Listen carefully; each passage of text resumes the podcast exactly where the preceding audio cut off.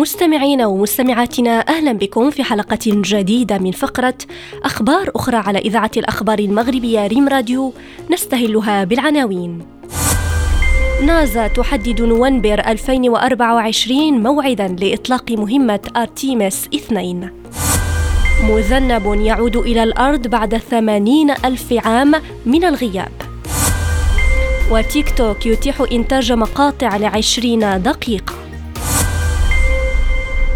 إلى التفاصيل. حددت وكالة الفضاء الأمريكية نازا شهر نوفمبر 2024 موعدا لإطلاق مهمة أرتيمس 2 التي ستنقل رواد فضاء إلى القمر للمرة الأولى منذ العام 1972 وأتى الإعلان عن هذا التاريخ عقب النجاح الذي حققته مهمة أرتيمس واحد التي انتهت في دجنبر واستغرقت أكثر من 25 يوما بقليل. وكانت مركبة أورايون غير المأهولة انطلقت في رحلة تجريبية أولى بواسطة صاروخ SLS الأقوى في العالم وحلقت في محيط القمر بنجاح قبل عودتها إلى الأرض.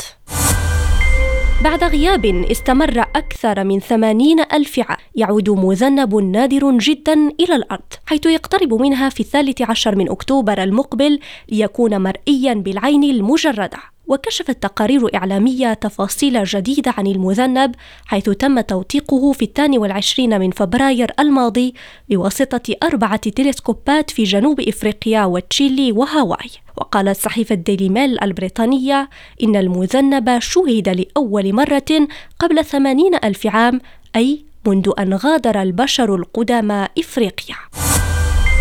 قال تطبيق تيك توك الصيني لمشاركة المقاطع المصورة القصيرة إنه سيسمح لبعض صناع المحتوى بإنتاج مقاطع أطول مقابل سعر فاتحا بذلك بابا جديدا لمستخدميه لكسب المال. ستتيح خدمته الجديدة لصناع المحتوى المؤهلين وضع مجموعات تصل إلى ثمانين مقطعا مصورا طويلا تصل مدة كل واحد منها إلى عشرين دقيقة. إلى هنا نصل إلى نهاية عدد اليوم.